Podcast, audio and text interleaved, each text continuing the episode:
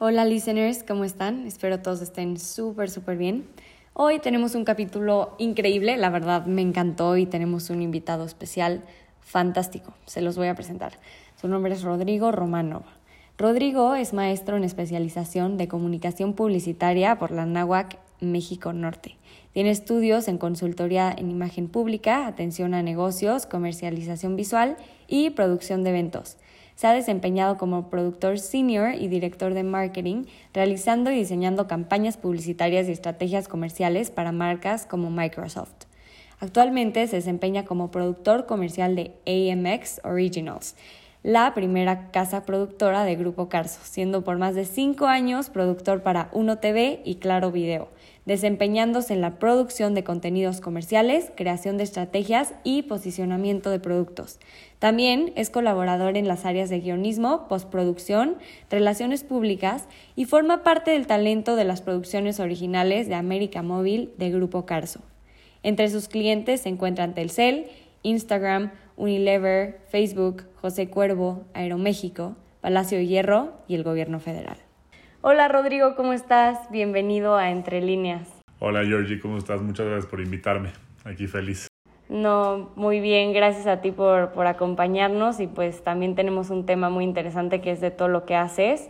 Digo, ya les conté un poco de tu perfil, pero pues quiero ir directo con las preguntas que pues creo que le van a dar más valor a la entrevista. Oh, buenísimo. Y primero te quisiera preguntar, ¿cómo empezaste este camino en imagen pública, comercialización visual y producción? ¿Tú cómo veías el panorama en México cuando empezabas y cómo es este medio al final de todo? Pues mira, la verdad es que eh, cuando yo empecé con lo de imagen pública y publicidad y todo eso, la verdad es que en México no era un tema muy, eh, muy este, poco común. La verdad es que existía la Escuela de Imagen Pública de Gordoa y solamente era eso, pero en esos entonces, ahorita ya no sé cómo, eh, qué programa de estudios tenga, pero en aquel entonces era más eh, en cuestión de imagen personal, en cuestión de imagen de comunicar con el cuerpo, en cuestión de imagen de proyectar a toda la industria que hoy en día conocemos como imagen pública, como medios, como o sea, toda esta parte de digitalización de, marcas, de branding, de es como era la, punta de lanza que es hoy lo que conocemos. Y pues empecé justamente a meterme en la publicidad. Justo yo lo que más me llamaba la atención era toda la parte comercial publicitaria. Y pues dije, aquí como pues uno debe empezar es por abajo y empecé en una agencia de publicidad este haciendo me acuerdo banners y haciendo como cositas chiquitas de, cómo se llama de clientes y ya después me cambié de agencia. Bueno, la verdad es que dejé de chambear un rato. este, disfruté mis años universitarios. Eras nini. Exacto, sí, pues es que también, es que se tiene que disfrutar también la, la etapa universitaria, si se puede, si no, pues hay que chambearle, pero sí me eché como dos semestres eh, sin chambear. Y ahí casualmente... Ah, eso era durante, o sea, esto es durante la universidad. Ajá, sí, fue durante la universidad. Ah, ok. Sí, sí, sí. Okay, okay. me brinqué un paso. No, es que pensé que, que ya lo estabas ah, contando saliendo. No, no, no, esto fue durante la universidad. Y ya en la universidad, en tercer semestre, creo que era tercero o cuarto, eh, me manda un mail, un mensaje un amigo y me dice, güey, están haciendo casting de, para Microsoft, para un, para un comercial, y pues tú das el perfil. Me dijo, pues vas, la neta es dinero pues, extra que vas a poder generar. Y pues dije, órale, va, lo mío no es ni siquiera la actuación, ni ser talento, ni nada por el estilo. Y cuando llego, pues conocí al dueño de la agencia, empezamos a platicar, jiji, jaja, y le dije, no, pues la neta es que a mí me gusta este, generar campañas, ¿no? Este, estar del lado de atrás, no adelante de las cámaras. Me dijo, pues perfecto, me dijo, no vas a quedar dentro del proyecto, este, estás descartado, me dijo, quiero que lleves... Eh, la cuenta en la, en la agencia. Y era una cuenta bastante choncha que era Microsoft. Y le dije, órale, me dijo, pues el lunes te presentas y vas. Y ahora me tocó a mí gestionar toda la parte de producción y, ¿cómo se llama?, del comercial.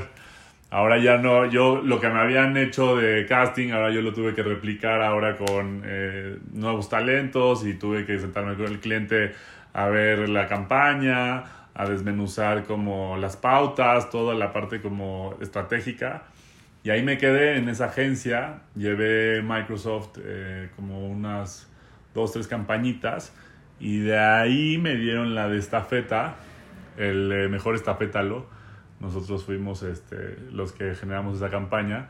Y muy divertido, porque era, pues, sabes, cuando estás joven y empiezas a hacer las cosas por primera vez, todo te sorprende y es como de parar las calles y cerrar una calle porque íbamos a hacer una filmación y traer la planta de luz y los talentos y los campers y era como todo nuevo para pues, alguien de 20 cacho años, 22, 23 años que estaba feliz experimentando. Entonces ahí, ahí fue mi primer acercamiento. Qué bueno que te hayas aventado y sobre todo antes de graduarte. Sí, claro, sí, sí, es lo que justo recomiendo muchísimo. Que ahorita la verdad creo que está bien complicado para las nuevas generaciones el contacto físico y el contacto humano, ¿sabes? Como ahorita en plena pandemia, pues hasta para uno que ya es un profesional, pues es complicado, ¿sabes? Eh, interactuar y cambiar y nosotros que estamos en medios o en comunicación, pues tienes que tener cierto contacto, ¿sabes? No es lo mismo tener un cliente en Zoom, no es lo mismo, o sea, tienes que conocerlo, ¿no?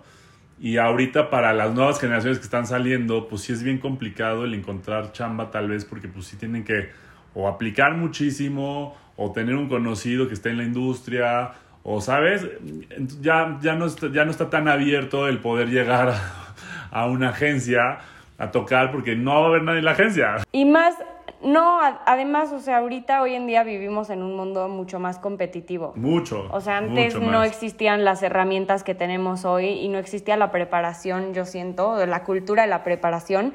Te topas con perfiles que aunque tú digas, sí, yo puedo ser súper inteligente y súper capaz y súper creativo, lo que sea, al final te vas a topar con otras personas que pueden tener tus mismas cualidades o hasta mejor, mejores. exacto. Por eso lo recomiendo ampliamente que un sí o sí eh, durante la carrera se chambe. Porque eso genera que tengas un portafolio, eso genera que tengas una libreta de contactos, eso genera que te fogues y que por lo menos para octavo semestre o, no, o noveno si lo extendiste, tengas ya una opción abierta para poder chambear, ¿no? O sea, para ya tener algo amarrado. Porque sí, gracias a Dios no fue mi caso, eh, la neta sí fui siempre chambeador y, y, no tuve que buscar chamba saliendo de la carrera. Entonces fue algo que estoy súper agradecido por, por haber hecho antes con tiempo. Sí, y tú también supiste aprovechar las oportunidades, porque fácil pudiste haber dicho, no, no quiero colaborar en eso ahorita, es mi vida universitaria, ¿sabes? Sí, al final del día, pues tienes esas opciones de decir, pues no tengo ahorita la necesidad o no, no tendría por qué estarme parando a las 7 de la mañana eh, ir a clase, después irme sin comer a la agencia y estar en la agencia hasta las 10 de la noche. O sea, hay cosas que sí, la verdad, uno en la vida dice qué tanto valor tiene y qué tanto no, pero creo que ahí es cuando te das cuenta qué tanto te gusta lo que haces. Ahí es cuando sí dices, me desvelo. Y aparte me pagaban, Georgie, aquí entre nos, no voy a decir el nombre de la agencia para no quemarlo. Me, me pagaban una miseria, o sea, de que era full, o sea, era tiempo completo, full time me pagaban no creo que más de dos mil pesos, tres mil pesos. O sea... Al mes. Al mes. Al mes y les llevaba, y les, y les llevaba una de las cuentas más importantes de la agencia. Pero a ver, vamos a saltar ahora a otra pregunta que es de, de, tu experiencia. ¿Cuál ha sido tu campaña favorita y por qué? ¿Qué aprendizaje te llevaste? Híjole, yo creo que...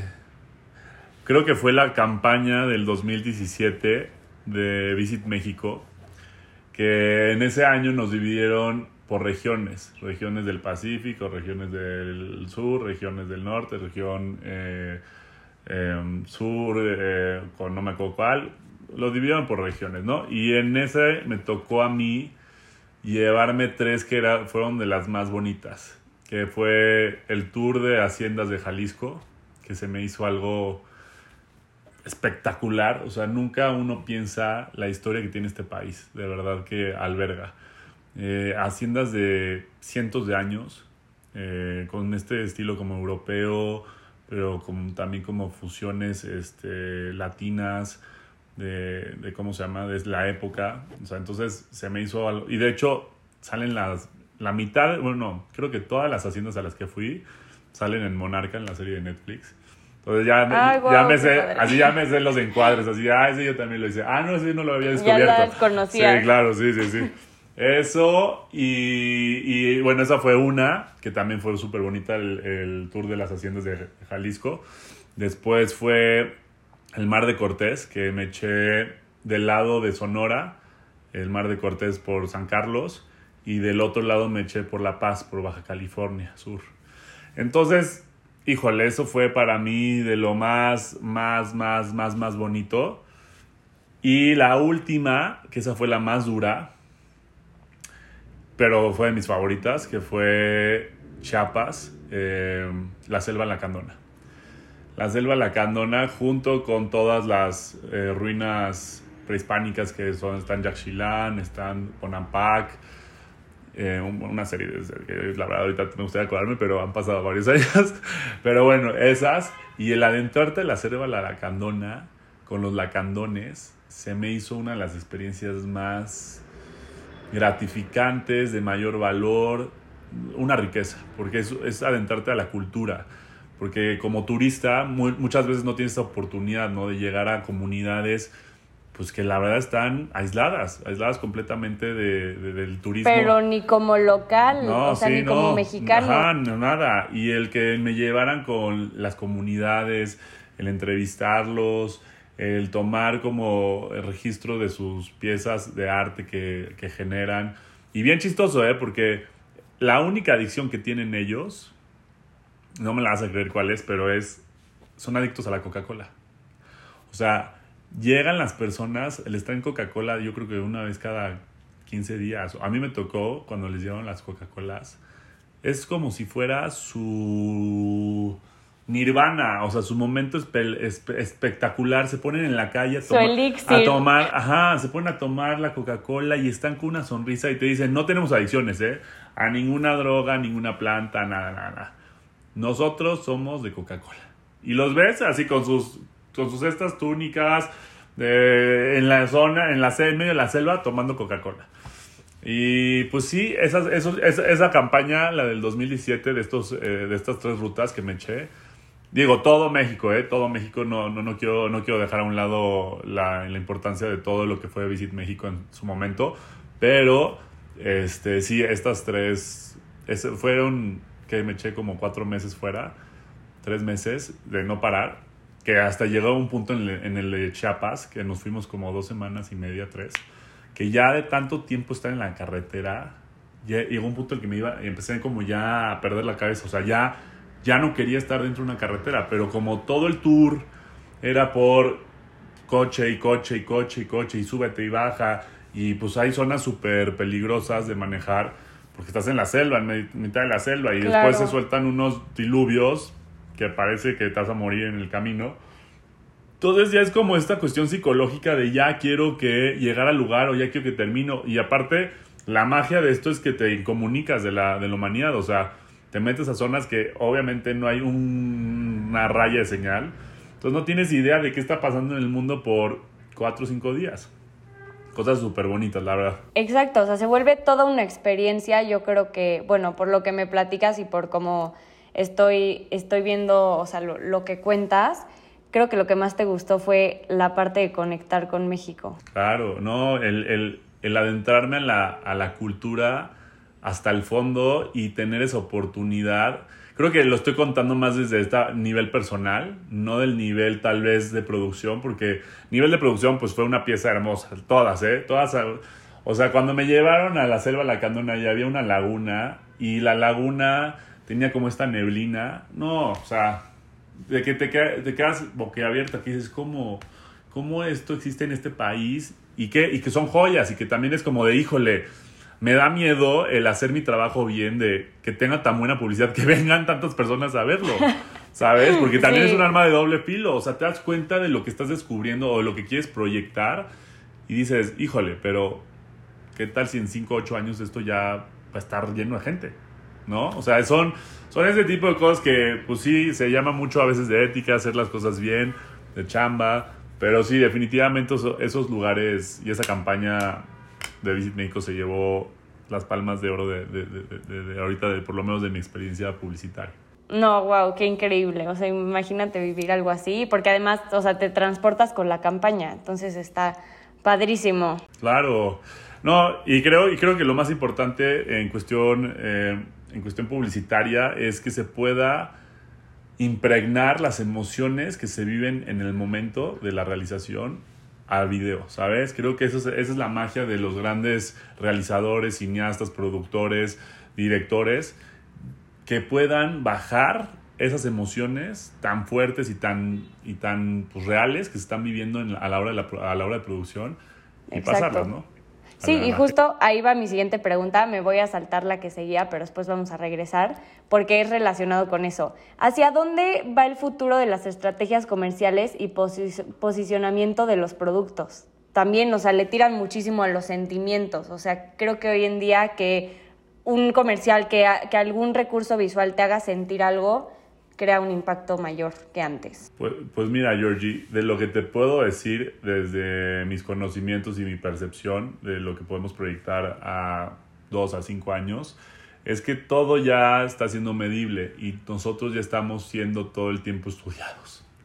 Esa es la realidad. La realidad es que ya, as we speak, ahorita nuestro celular está registrando este Zoom o está registrando los hábitos que tenemos este, pues cotidianamente eh, en redes o nuestra vida personal, que tanto nos movemos, o sea, todo al final del día está siendo pues documentado y registrado. Exacto, entonces al final del día la industria publicitaria se va a ir personalizando. Ya el, el futuro de la publicidad va a ser hecho a la medida de tus necesidades, de tus hábitos, de tus costumbres, de tus aspiraciones ya no va a ser como antes que era como un producto genérico que era, pues vayan y consúmanlo. Ahorita ya es personalizado, ya saben cómo hablarte, en qué momento hablarte, cuándo tener tu atención.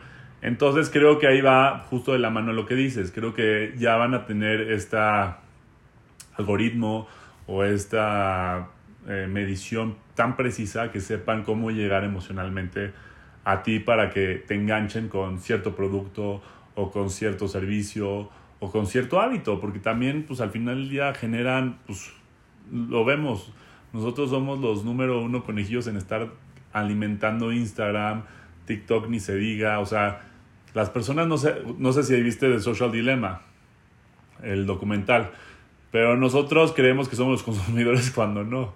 La realidad es que nosotros somos los generadores para que siga viviendo eso y para que siga consumiendo. Entonces, creo que va por ahí ahorita, por lo menos en los próximos cinco años, creo que va de ese lado. Creo que la publicidad va a estar tan personalizada que van a saber exactamente cómo, cuándo y dónde dejarte el preciso mensaje para que puedas consumirlo. Además, no solo la publicidad, o sea, de la publicidad se saltan a los productos. O sea, si ya la publicidad va a ser personalizada, pues los productos más. Claro, claro. Y no, y es como, es como decían, Google ya sabe con quién te vas a casar o si no te vas a casar. Ya, o sea, ya por tu. Es que miren todo. La verdad es que a mí me impacta todo. cómo yo llego a estar en una llamada telefónica o en alguna plática de, oye, me quiero ir a esquiar o oye, quiero comprar esto y 30 segundos después te sale esa publicidad. ¿Sabes? Ya es, ya es un nivel muy... Este, este, esta madre es nuestra caja fuerte, el celular. Digo, nuestra caja negra. Aquí ya todo está... Nuestra caja negra ya está registrado qué hacemos, cómo lo hacemos, qué consumimos, qué nos... O sea, que todo, nuestro, qué tanto tiempo nos tardamos en responder, qué tanto tiempo nos quedamos en la pantalla del celular. O sea, es, que todo. Entonces, justo por eso tenemos que tener ese equilibrio, porque si no, nos vamos a ver rebasados a nosotros mismos. Exacto, sí, pero el problema es que cada vez va creciendo exponencialmente, entonces es parte de una cuarta revolución. No, y hay, y, hay muchísima gente, sí, sí, sí, eso es justo, es una revolución, justo por eso hay gente que no nos estamos dando cuenta, pero tal vez lo vamos, lo vamos a tener esos registros ya después, de con la pandemia la gente lo dependiente o lo exponencial que ha consumido a partir de eso eh, el internet o las redes sociales o todo lo que sea digital, ¿sabes? Es, es impactante. Pero estos estudios los vamos a ver justo en cinco años nos van a salir así de, ¿saben que En el 2019 la gente consumía una hora y media. Ahorita consumen 18. Pues es que también no hay de otra. Imagínate, o sea, antes tenías otras actividades fuera y pues ya no tenías tanto tiempo, pero hoy en día estamos en la casa encerrados. Todo el tiempo es online, o sea, clases, todo. Eso, claro, eso y que, y, que la digitalización se ha visto, o sea, se, se, obligó a la digitalización. O sea, era un proceso que, que los, los, mercadólogos y, y, las industrias tenían preparado hacerlo de dos a cinco años. Paulatinamente se hizo aquí en tres semanas. No, los hábitos también cambiaron. Claro, claro. Antes pues te distraías ir al súper. Ah, ¿para qué voy al súper si ya te puedo pedir? Oye, ya te distraías en, ah, voy a hacer ese trámite. No, ¿para qué haces el trámite? Ya te lo mando aquí. Oye, pero no, pide por el celular y ya te llega. ¿Sabes? Ah, oye, se me rompió un tenis. No, pues ya cómpralo por ahí. Los hábitos y costumbres de las personas están viendo modificadas hoy en día. Entonces, justo por eso estamos en una, en, en una industria que estamos aprendiendo todos, todos los días. Todos los días hay algo nuevo y la aplicación que tal vez hoy es la tendencia, mañana no va a existir y va a haber otra. Lo vemos con, lo vemos con Facebook. antes Facebook era el rey de, pues, de los medios digitales y ahorita pues sigue, sigue posicionado, pero ya perdió fuerza en, cierto, en ciertos sectores. ¿sabes? Entonces sale TikTok, pero sigue teniendo como este nicho pues, que es más joven, pero las marcas ahí están apostando muchísimo, hay unos números estrafalarios que dices, ¿cómo? O sea, las marcas pagan tanto por 30 segundos de... Pues sí, pero es que no hay de otra, imagínate, es su manera de adaptarse. ¿Y tú cómo viviste este impacto de la pandemia en las campañas digitales? ¿Qué tuvo que cambiar? Eh, pues mira, eh, por lo menos en mi caso en específico, eh, fue, fue el impacto tal vez de que la industria se paró no se paró al 100%, la verdad es que nunca paramos, o sea, no hubo momento en que dijéramos no estamos trabajando, sí estábamos trabajando, pero eh, el flujo bajó, ¿sabes? Había, hay mucha, como había tanta incertidumbre y no se sabía cuánto tiempo iba a durar, eh, pues no sabía las pérdidas económicas que iban a haber, y todavía ni se sabe, pero bueno, por lo menos ahorita ya hay como cierto estimado de, pues ya que ya, ya, empezaron, empezaron las, vacaciones, vacunaciones, ya sabes, como que ahorita ya hay un poco más de esperanza. Cuando todavía no teníamos ni vacunas ni nada, pues sí, muchísimas marcas dijeron, a ver, no voy a invertir ahorita en publicidad o voy a frenar este departamento que de, de ¿cómo se llama?, de nuevos proyectos que tenían, o sea, entonces el flujo bajó y sobre eso nos tuvimos que adaptar, ¿sabes? Eh, nos tuvimos que adaptar a uno, a generar campañas que fueran momentáneas, que no, no, no campañas pensar a largo o mediano plazo, sino campañas express que funcionaran para el momento y que funcionaran para tal vez dos semanas y párale ya. O sea, ¿Por qué? Porque pues obviamente todo estaba cambiando, ¿no? La comunicación y el, y el sentimiento colectivo de la humanidad pues era cambiante. Habían momentos en los cuales la gente pues seguía encerrada, después veías otro país que ya estaba, que ya había abierto fronteras y, o sea, en cada zona se vivió diferente la pandemia, entonces tenías que generar un mensaje o una estrategia en la cual pues fuera un poco más genérica, pero rápida de digerir y que tal vez no tuviera tanto tiempo con el mismo mensaje, ¿no? que, que fuera cambiante así como pues estábamos pasándolo. Y, y otro que nos vimos tan, tal vez impactados fue tal vez en, la, en, la, en ser cautivos de, de nuevos clientes, ¿sabes? Porque conforme tú conoces a un cliente o tú haces un pitch en una, eh, con una agencia o una pues tienes este contacto con personas, ¿no? Entonces, y a partir de ese contacto, pues haces relaciones públicas y te dicen, oye, pues traigo este nuevo proyecto también, si te lo quieres echar, pues ve, ve al pitch o nana, y aquí pues se detuvo, ya pues la junta de Zoom en la que tenías que están otras 20 personas conectadas, pues ya nos vemos, va, y cuelgan todos al mismo tiempo y no haces tal vez ese networking más profundo que tal vez estabas acostumbrado antes, ¿no? O sea, a mí me tocó... Los mismos eventos también. Claro, los mismos eventos en los cuales podías conocer a nueva gente, a, nuevos eh, prospectos. Me pasó, y eso lo vi muy claro, me pasó hace poquito, me tocó grabar al CEO de Banamex, porque nos contrató para, para que grabara un mensaje institucional interno, ¿no? Y ahí estábamos con él y usualmente yo soy una persona que, pues sí, con el cliente, pues sí, interactúo mucho, pues es parte de la chamba de ser productor, ¿no? El productor es, es, es, es, parte importante de las relaciones públicas. Y con todo este problema del coronavirus, entre su careta, la, la máscara, el distanciamiento, la, pues fue casi imposible. O sea, fue, fueron tres, cuatro, cinco palabras, todo muy bien, le gustó mucho todo, pero fue casi imposible el yo todavía extender y decir, oye, traemos también estos proyectos con ustedes, o trabajamos con ustedes hace 13 años estos, estos, estos, estas piezas, estos materiales. ¿Sabes? Como el poder proyectar a nuevos fue casi complicado. Entonces eso ya se vuelve más de, pues sí, le mandas un mail, le mandas un mensaje, porque pues sí, tiene su contacto, pero no es lo mismo.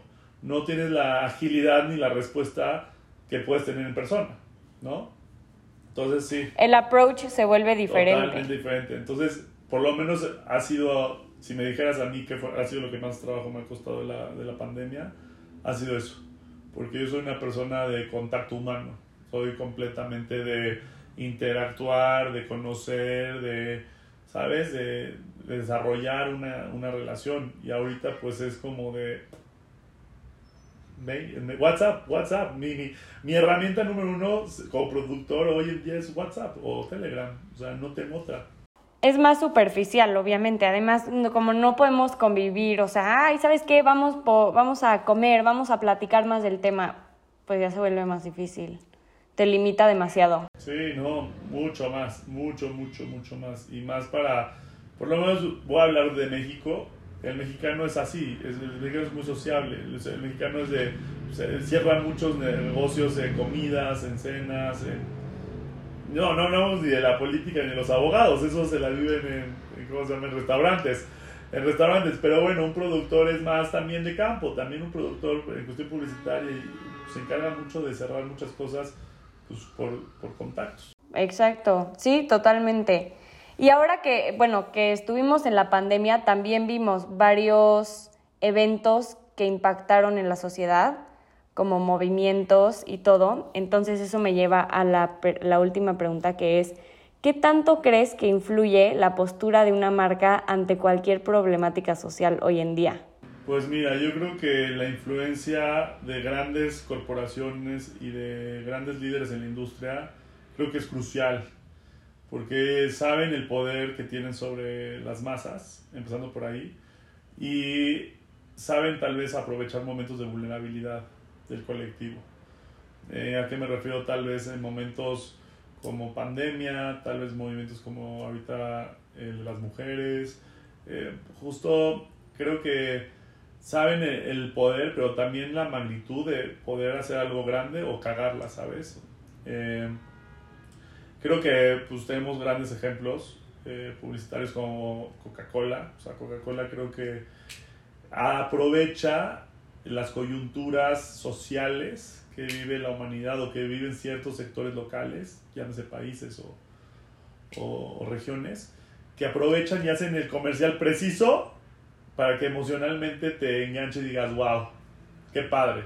Claro, el de la pandemia, ¿no? De, que estamos más unidos que nunca. Hubo, uno fuertísimo que sacaron del aire que no sé por qué, por qué salió del aire, pero está súper controversial. Creo que tenía mucha fuerza y, y, una producción muy grande. No sé si lo hizo Gilby o no me acuerdo qué agencia, de Corona. Empezaba el comercial salían las personas a las calles y decían, ya no, ya no voy a usar cubrebocas, ya te voy a abrazar, ya voy a dar besos. Así como 40 segundos, pero lo, sacaron creo que por julio, que todavía las cosas estaban duras con la pandemia. Sí. Entonces era como, no puedo creer, no puedo creer que, estén, que Corona esté mandando un mensaje de, güey, sal a la calle que te valga la pandemia.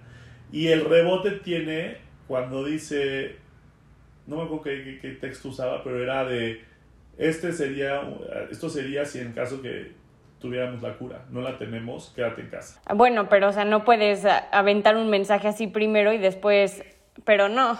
Ya sé, porque mucha gente, ya, mucha gente, mucha gente se sale, tal vez a los, a los 10 segundos, pero fue una estrategia muy, tal vez era, era muy inteligente, pero creo que era muy peligrosa a la vez.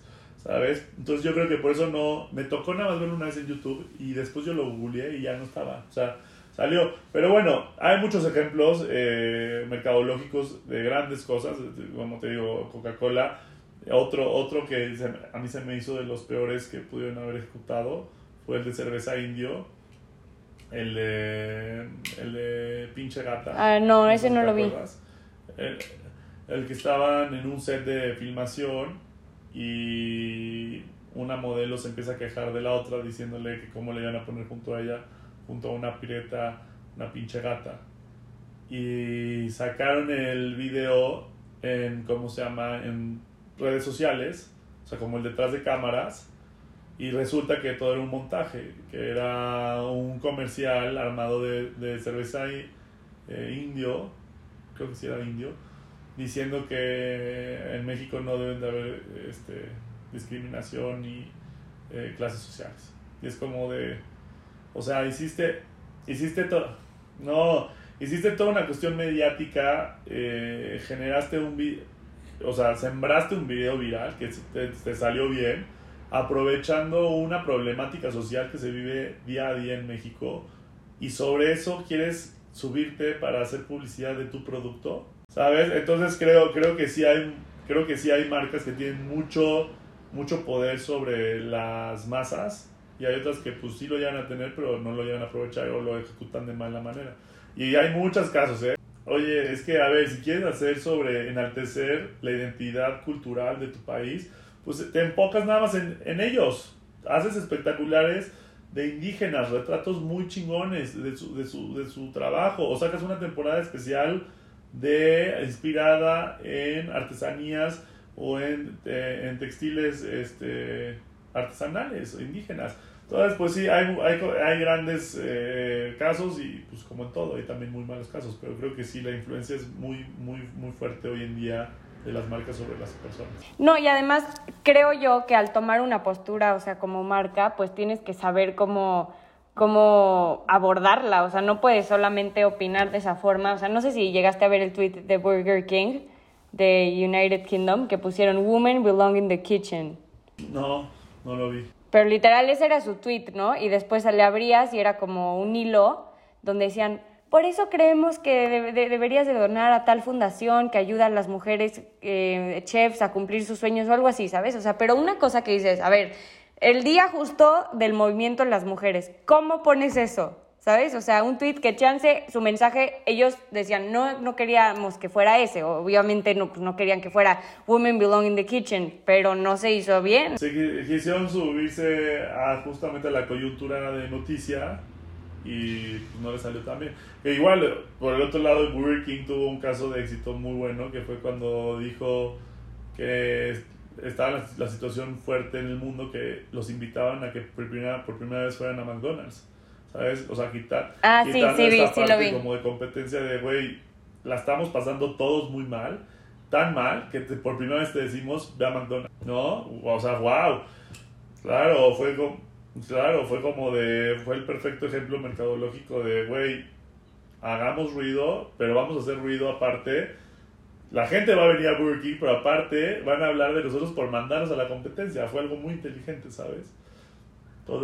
No, pues sí, hoy en, o sea, hoy en día con la pandemia hemos visto estrategias que han florecido y que pues han sido nuevas a comparación de, de antes que no la teníamos, como, como este ejemplo de, de, Burger King. Entonces creo que sí está interesante ver ese cambio. Y como dices, creo que la, la nueva tendencia va a ser la cuestión emocional. Creo que ahorita, por lo menos en lo que termina esto, este periodo, y hasta después, porque van a ver como siempre ciertos rezagos eh, psicológicos y emocionales de, esto, de este episodio de la humanidad.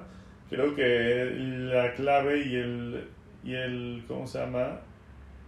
Y pues la, el éxito va a ser el poder hacer piezas emotivas que justamente conecten con las personas. Justo, sí, piezas emotivas y tirarle a los sentimientos. Y creo que con eso nos vamos a quedar porque ya se nos está pasando el tiempo. Pero me encantó esta plática, o sea, qué, qué padre que nos hayas podido contar desde tu experiencia, lo que viviste, o sea, desde la pandemia y antes de cómo empezaste. Entonces, pues muchas gracias Rodrigo por haber estado con nosotros. hombre, gracias a ti, mi Georgie, y aquí estamos para cuando me inviten. muchas gracias. No, sí, vas a ver que va a haber otra. Buenísimo. Pues muchas gracias Rodrigo, cuídate y nos vemos pronto. Nos vemos, bye.